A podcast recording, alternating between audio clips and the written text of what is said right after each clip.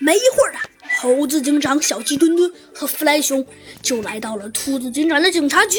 小鸡墩墩呢，一来到兔子警长的警察局，就东张西望起来。猴子警长发现了小鸡墩墩这异常的举动，他拍了拍小鸡墩墩，问道：“咦，小鸡墩墩，你发现什么了？”小鸡墩墩呢，没有回答，他还是左看看右看看。哎，奇怪！小鸡墩墩呢，小声的说了一声：“奇怪，兔子警长去哪里了？”但是尽管他这一声非常响，还是被猴子警长听到了。猴子警长先是一愣，然后把目光转向了弗兰熊。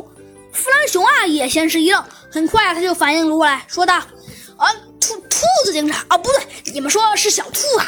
啊，他不是，我都跟你们说了嘛，最近蟒蛇叛乱，呃，蟒蛇太多，由于兔子警长身强力壮，是难得的天才，所以他就被派到田县去打蟒蛇去了。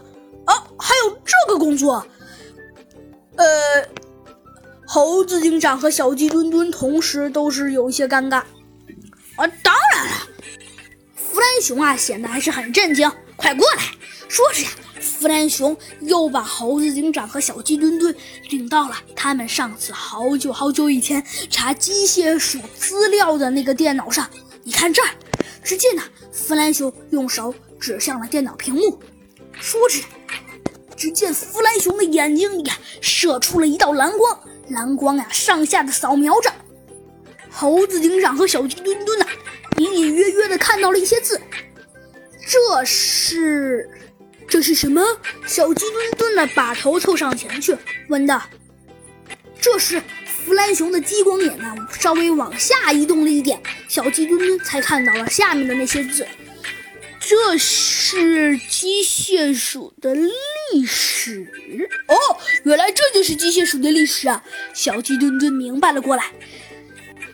说着呀，弗兰熊的激光眼是往慢慢的继续往下。小鸡墩墩和猴子警长这才看清了，呃，这个电脑上的字。电脑上写着：“这是机械鼠的历史。”我其实是一只非常普通的小老鼠，而且我还是一只极其普通的小白鼠。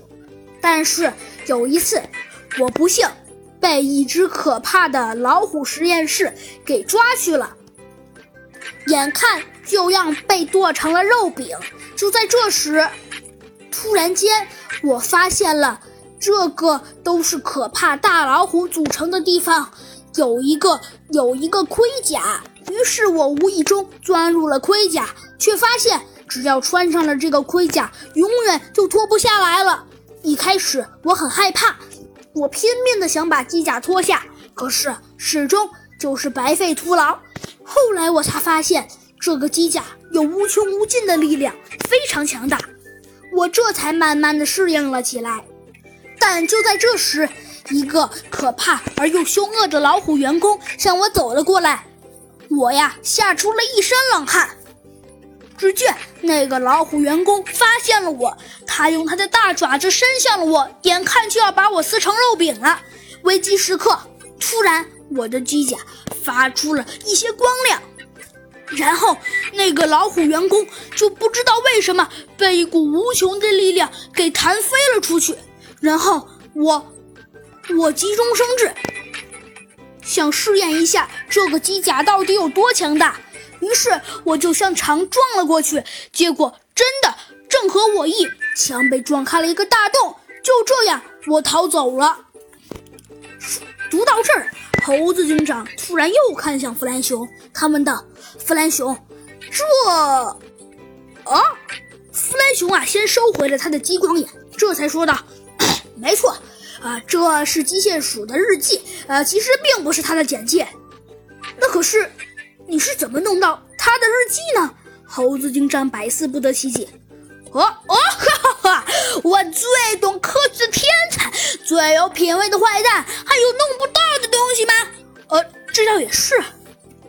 猴子警长露出了一脸苦笑的表情。弗兰熊又开启了他的激光眼。猴子警长。